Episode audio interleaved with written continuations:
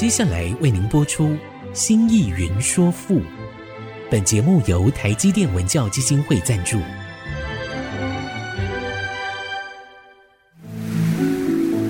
从气概山河的朝代风华，到细腻抒情的人生长叹，跨越朝代，开启诗词盛世，《新意云说赋》。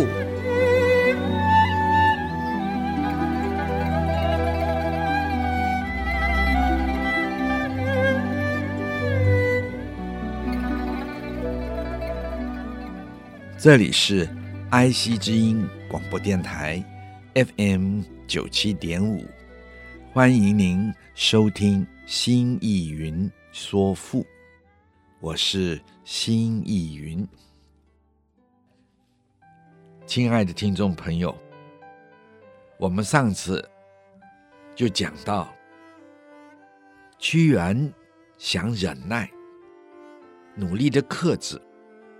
希望不要那么唠唠叨叨、啰里啰嗦，去做劝解。可是他没有办法停止，他也不能忍心的放弃，因为这个国家是他先祖所创造，所以接着他下面说：“知九天以为正兮。”指就是语，语言的那个语，对着九天说话。九天是指九重天，以表示天之高。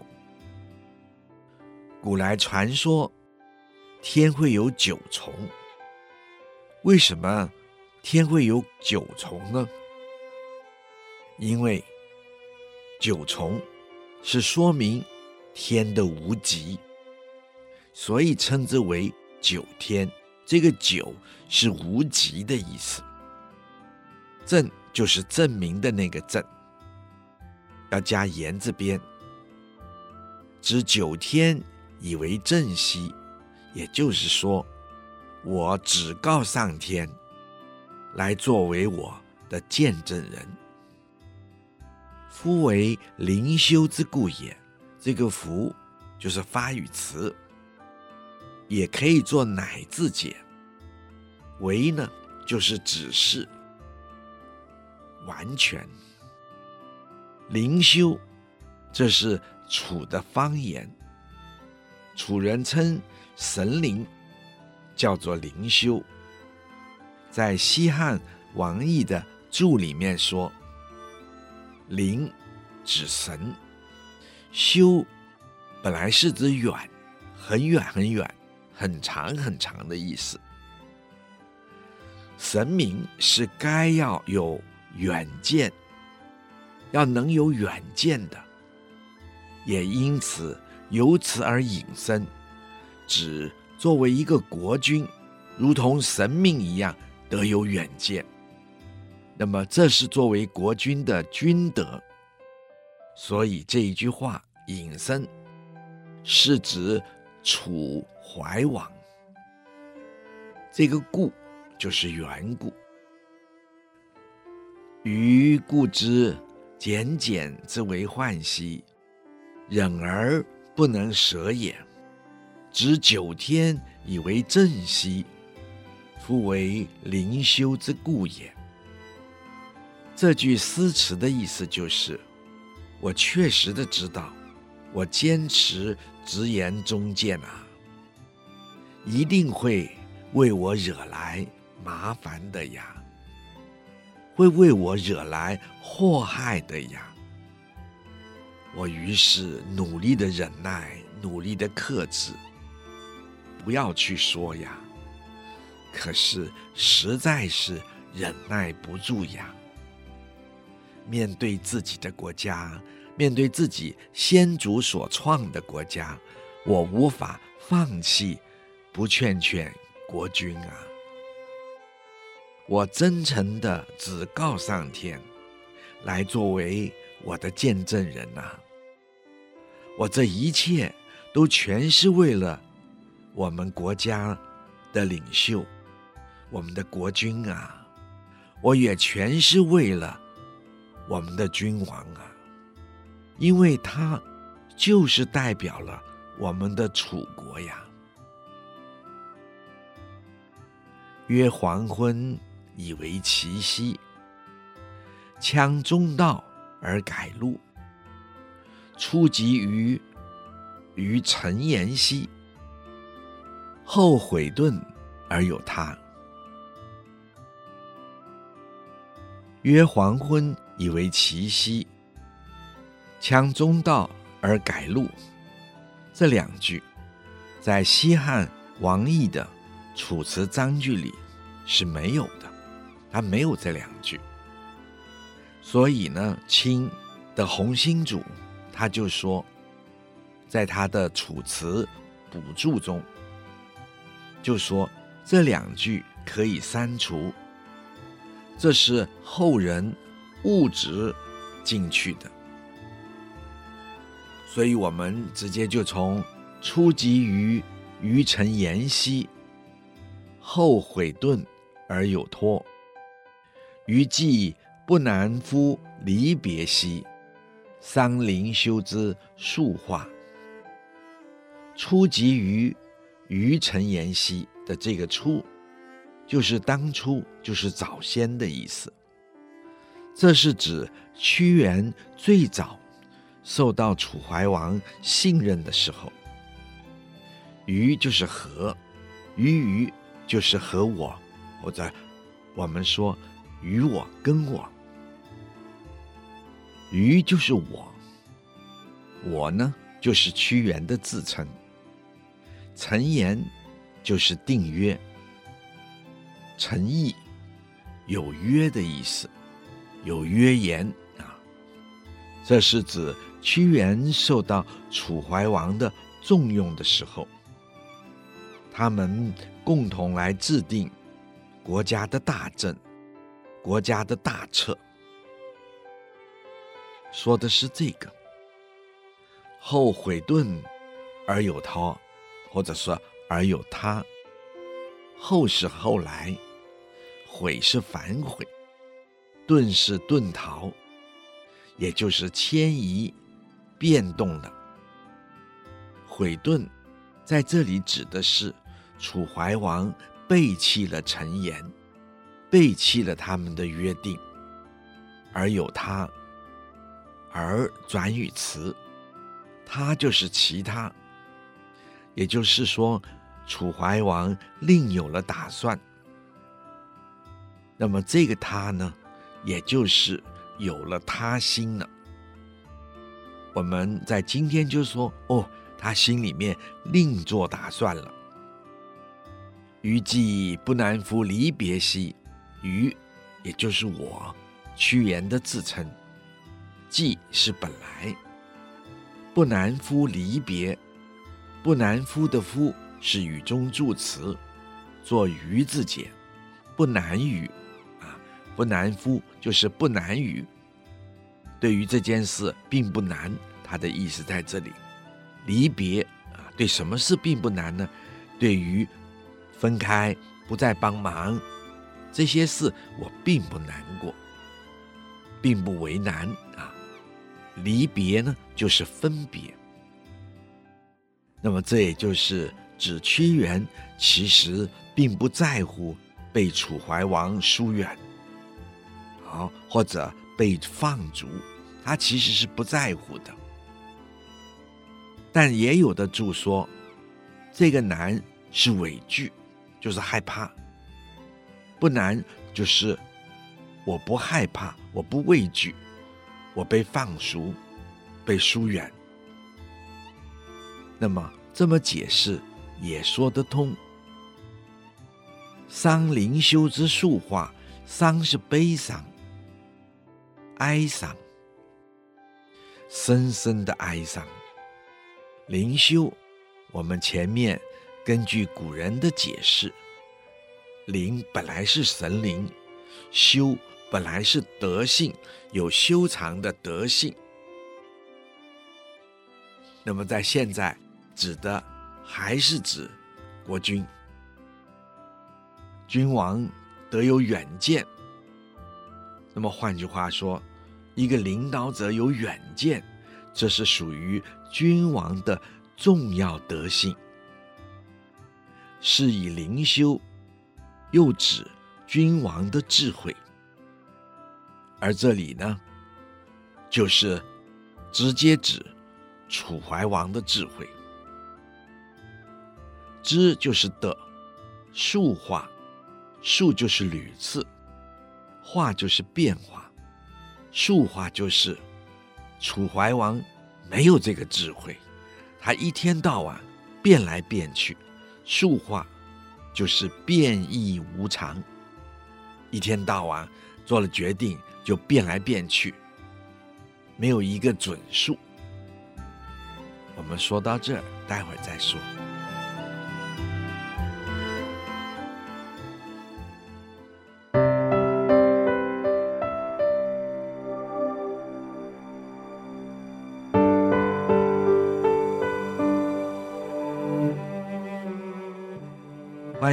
再次回到爱惜之音竹科广播，FM 九七点五，心意云说赋。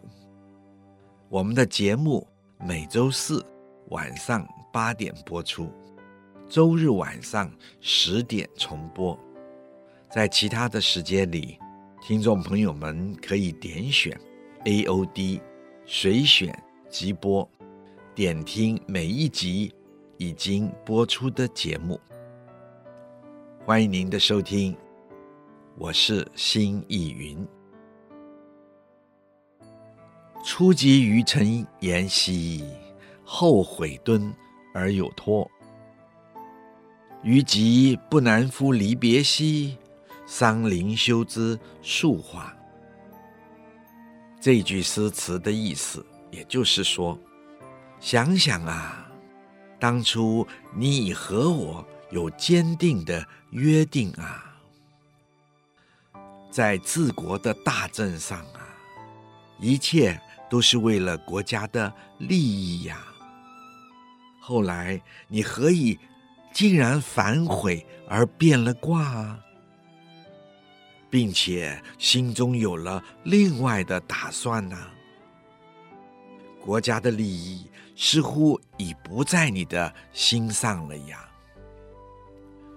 其实我并不畏惧，也不在意被疏远啊，被放逐啊。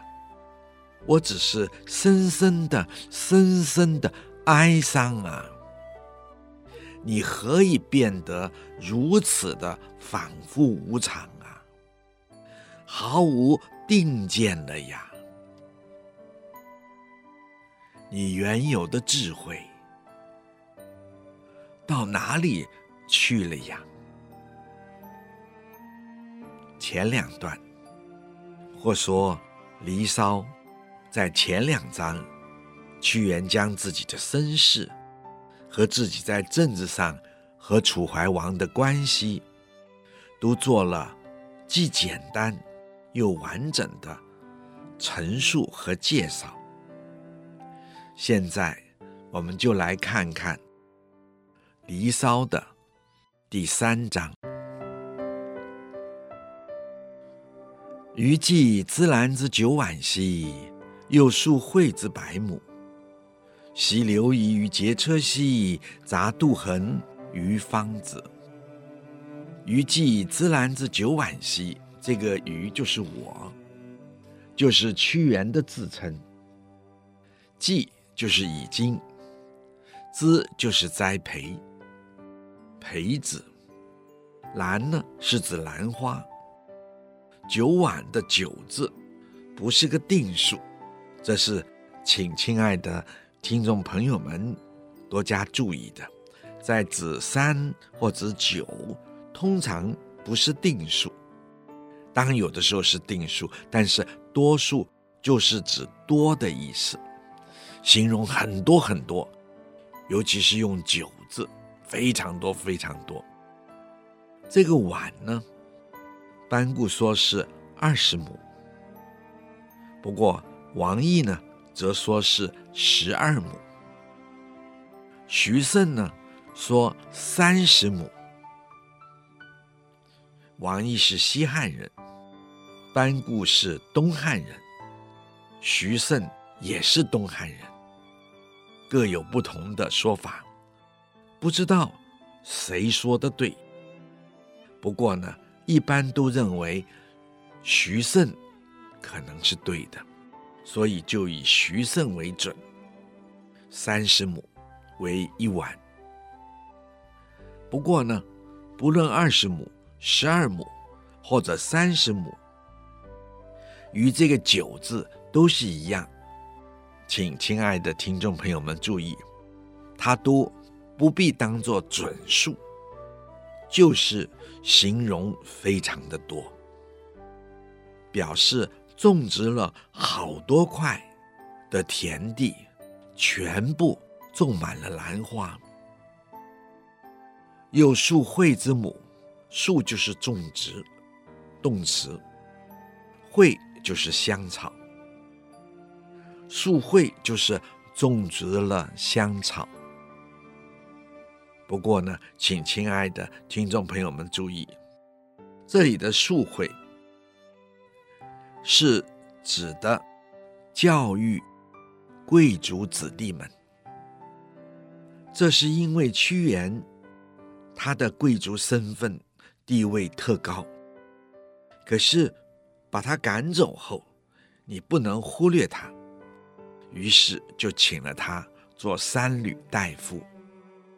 閭就是一个门，里面一个姓吕的吕。三閭大夫，三閭大夫的工作就是负责教育贵族子弟，培育贵族子弟。的人才，当然这只是其中的一个重要的工作，还有其他，譬如祭祀太庙啦，负责宗谱啦等等。百亩同样是不确定的数字，也是表示很多很多。而又数会之百亩，就是我又种了百亩的香草。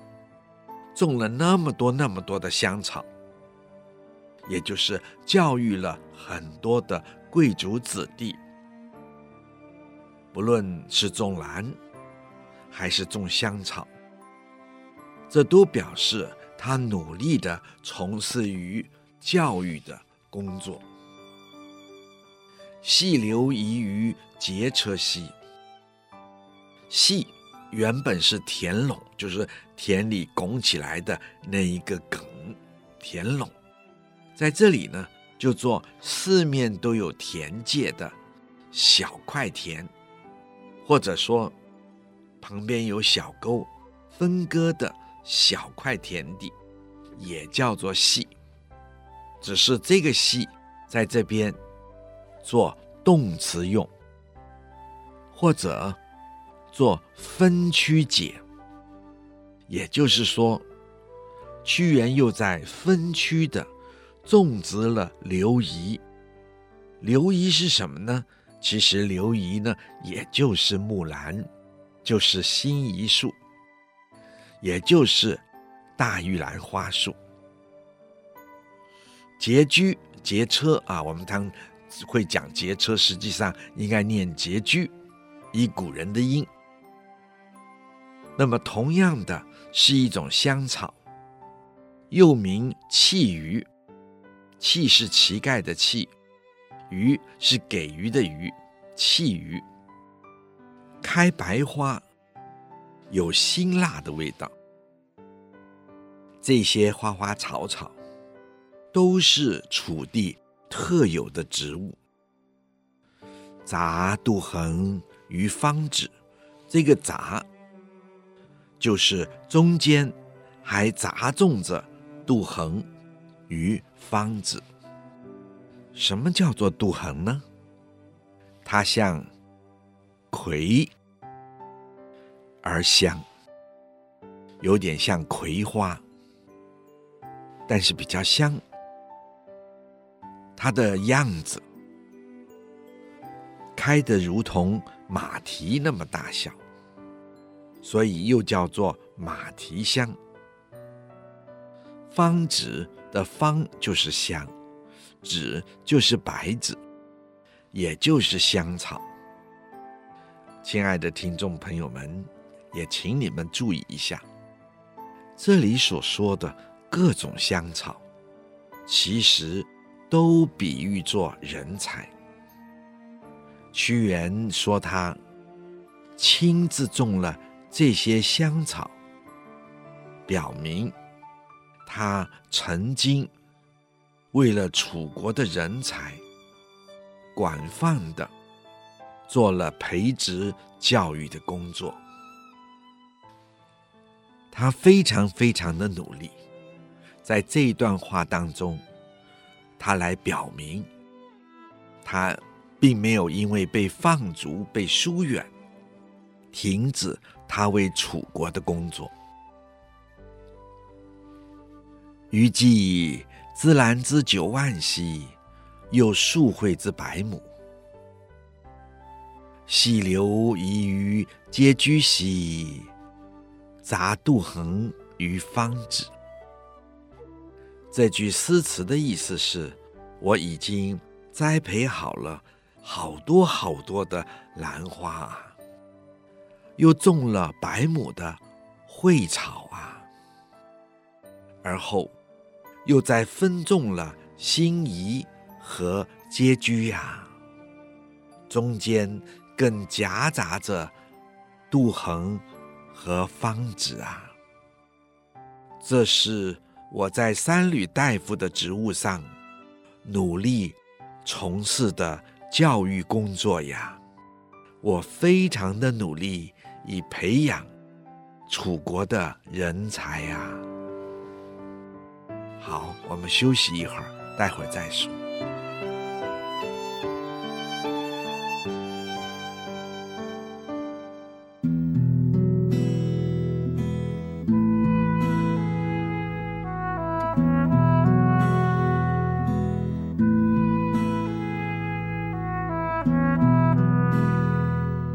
欢迎您再次的回到爱惜之音竹科广播 FM 九七点五新艺云说赋，欢迎你们收听。既枝叶之俊茂兮，愿世时乎吾将羿。虽委决其以何伤兮，哀众芳之虎会。既枝叶之俊茂兮，既是希望，是期待着。枝叶指的是这些香草树木的枝叶，俊茂的俊是长得高大，茂是指长得茂盛。愿适时乎乌将羿，愿是期待着，希望着。适时，这个适就是人字边的那个适。也就是说，等我等到了这个时候，时是指成熟的时候，我期待有成熟的那一天。等到了这些所有的香草树木成熟的时候，也就是人才培育完成，乌将羿，乌，也就是我屈原的自称，将就是将要。羿就是收割，我就可以有很好的收割了。这两句就是说，等我把贤才培养好了，用他们来治理了国家，国家就会好了。虽委绝其以何伤兮，虽就是重视，委绝也就是。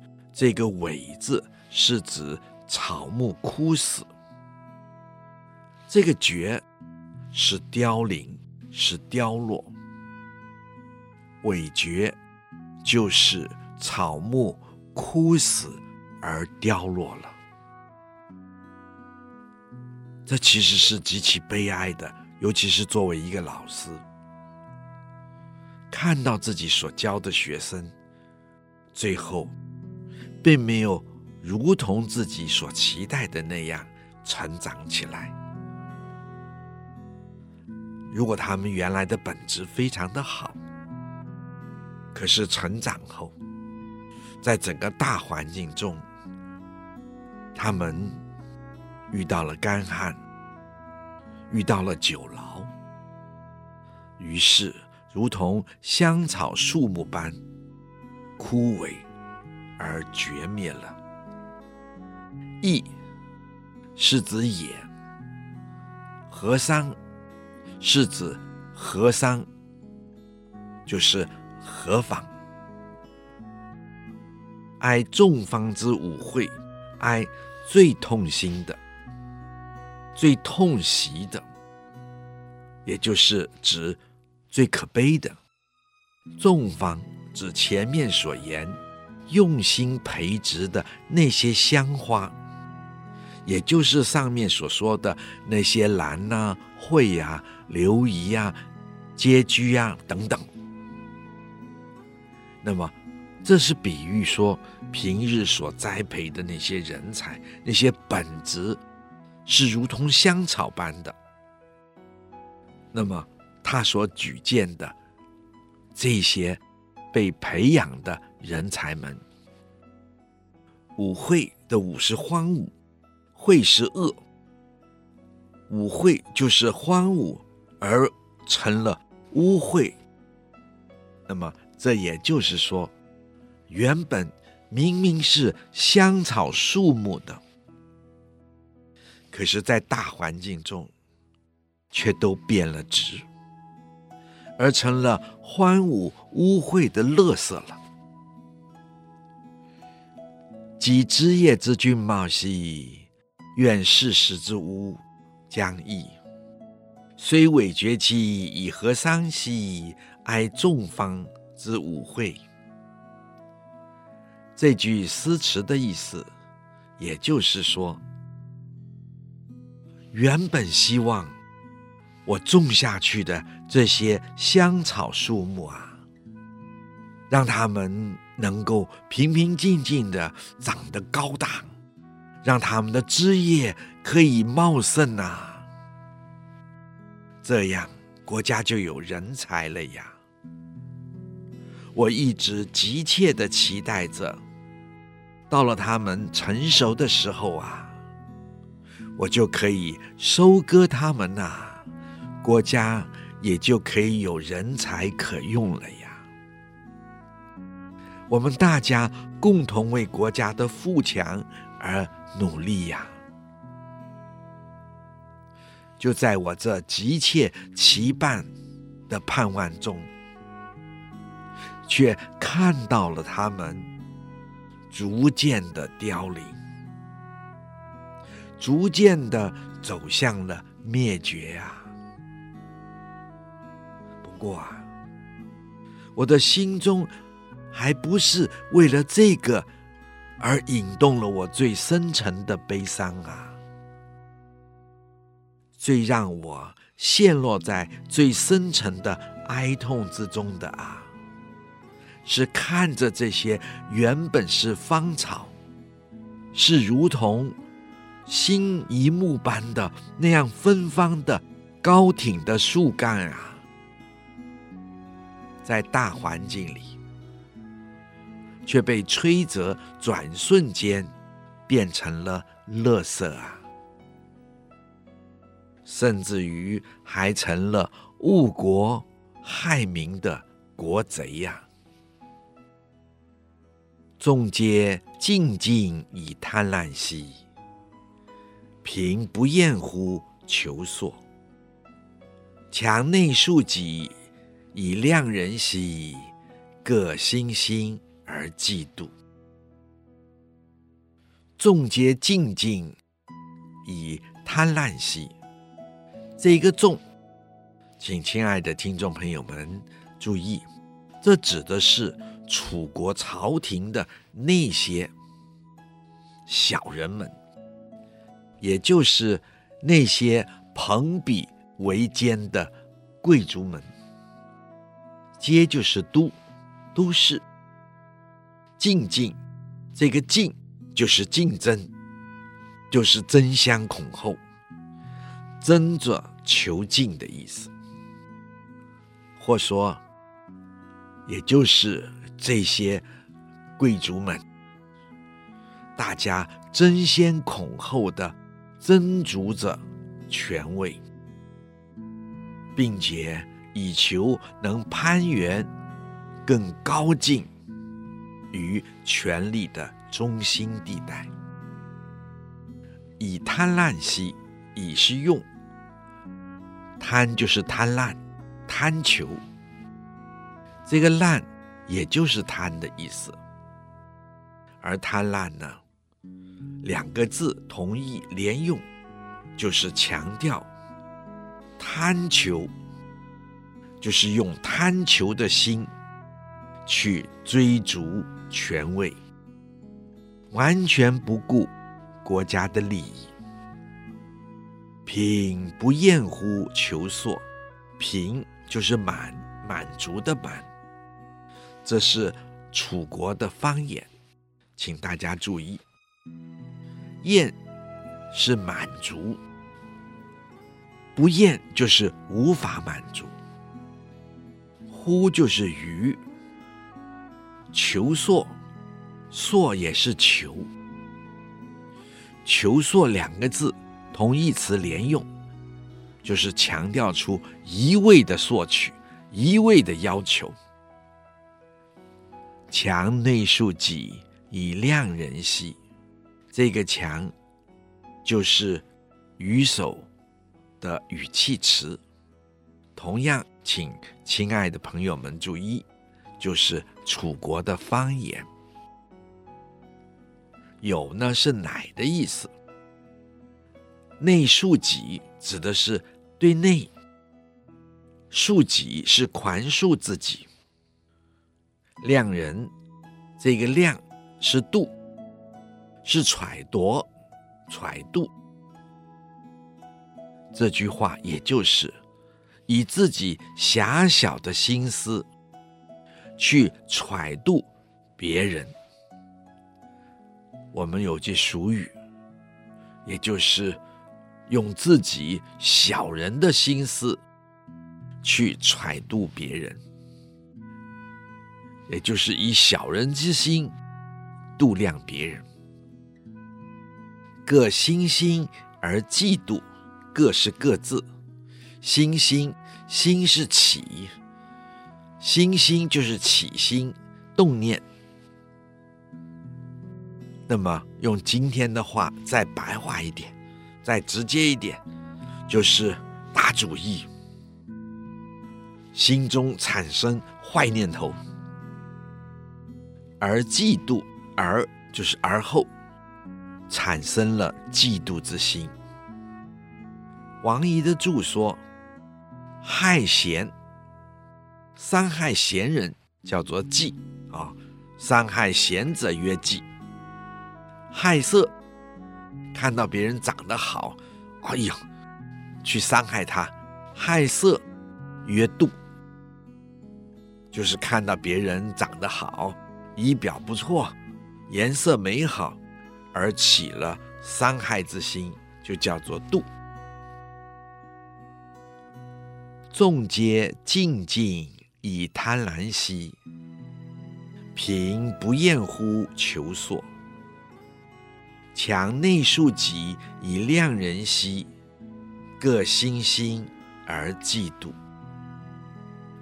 这句诗的诗词的意思，就是说啊，啊，看看呐、朝廷的那些权贵的小人们呐、都争相贪婪的攀援求进啊。即使满满的攫取到他们所要的权位了呀，他们也还是不能满足呀。他们还是拼命的索求啊，索求啊。他们只会凭自己的小人的心思，不断的找理由宽恕了自己呀。但是，他们只会用自己的歪心思去揣度别人呐、去阻挡别人呐、于是横生出各种对人的嫉妒啊，而后疯狂的打击别人呐、休息一会儿，待会儿再说。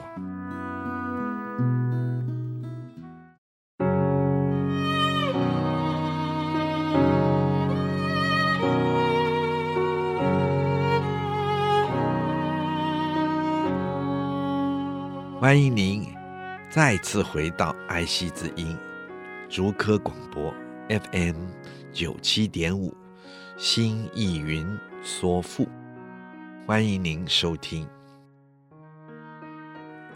忽此物以追逐兮，非余心之所及。老冉冉其将至兮，恐修民之不利，忽次屋以追逐兮，忽就是急，急急忙忙。忽此物以追逐兮，忽就是急急忙忙，是急。驰物，驰是快跑，物表示马乱跑，叫做物。追逐也就是。此物都表示快速的追逐，非于心之所及，非不是。于心就是屈原自己指自己的内心，鱼就是我啊，不是我心想要的这个意思。所及就是所急于追求的。屈原急于追求什么呢？亲爱的听众朋友们，大家有没有想一想？屈原所急于追求的，就是良好的政治，楚国政治的改革及上轨道。老攘然。其将至兮，这个老就是年老，就是年岁大了，年纪大了。冉冉就是渐渐，其是语词，做乃字讲。将至就是将要到来了。恐修明之不利。这个恐就是惧怕，只惧怕，只担心。修明是美名，就是修洁之名。知识的不利，无法建立，无法完成。忽此屋以追逐兮。非余心之所及，老攘然其将至兮，恐修明之不利。这句诗的诗词的意思，也就是说，哎，那些权贵小人们呐、啊，他们所追逐的权位、富贵呀，都不是我内心。想急着要的呀，我想要的，就是国家美好政治的建立呀。唉，眼看着岁月一天天的流失啊，老境也就渐渐的降临了呀。我只担心。我洁身自好，修持自我的名声，在岁月中慢慢流失了，而无法建立，无法完成呐、朝饮木兰之醉露兮，夕餐秋菊之落英。苟余情，其性夸以炼药兮。常坎旱以和桑。朝饮木兰之醉露兮。朝是早晨，饮就是喝，醉就是落下，露就是露水，醉露就是从木兰花的花瓣坠落下来的露水，真是美。透过想象，亲爱的听众朋友们。当你们在念它的时候，透过想象，早上去喝那大玉兰花花瓣中坠落下来流出的露水，细餐秋菊之落英。到了晚上，餐就是吃秋菊。就是秋天菊花所落下来的花瓣。我们知道，木兰就是辛夷木，又叫大玉兰，是春天的时候才开花。花开的时候，木兰树的叶子都还没有长起来。以至于一个光秃秃的树，却是满树开满了洁白的大玉兰花，或者是粉红色的大玉兰花。这就像满树插满了白色或者粉红色的蜡烛。如同耶诞节点亮了整棵的圣诞树一样，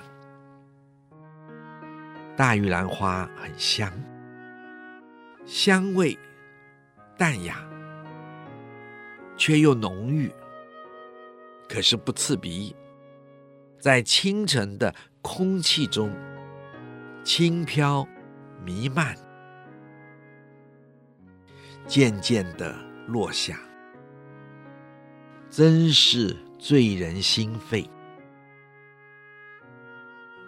我记得去日本，到京都，走在那有名的哲学小径上。当走哲学小径走到了尽头，那就是一个寺庙的大门。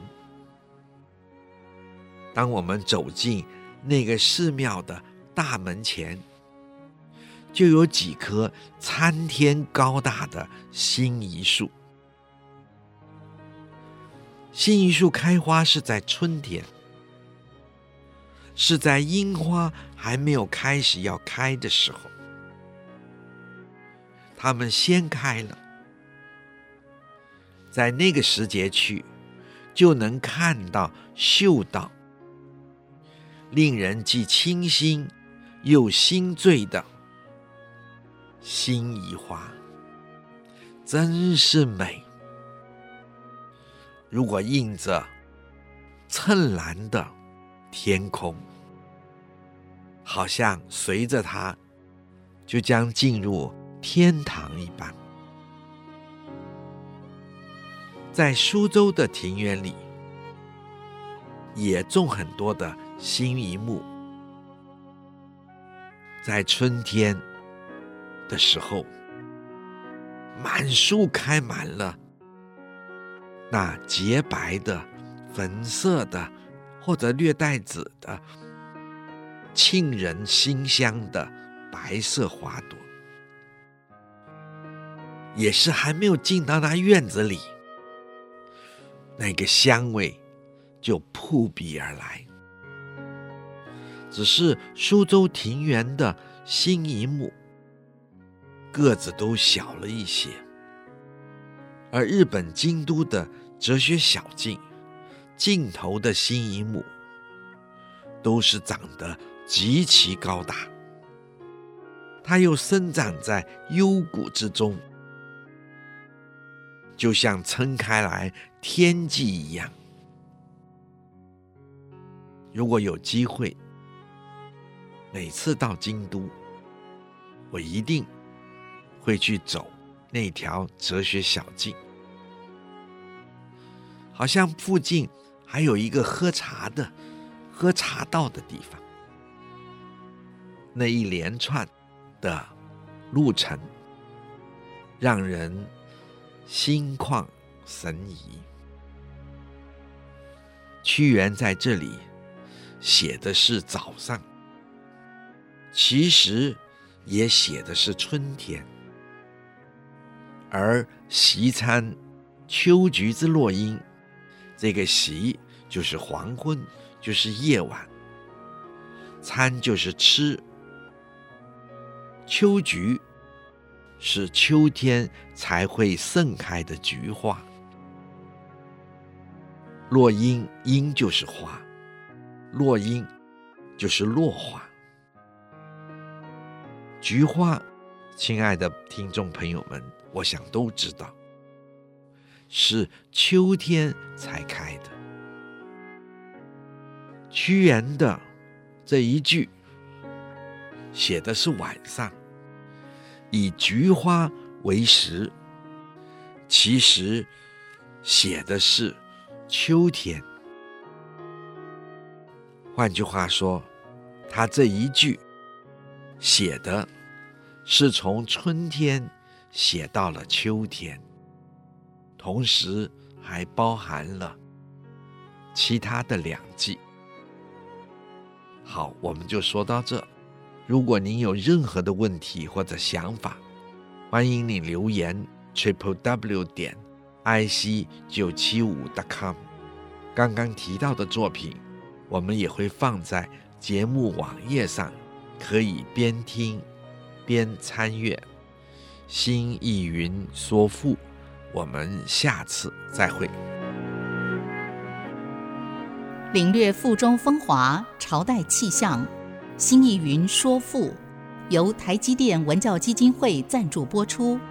台积电文教基金会邀您走进赋的一方天地，与人文经典相遇。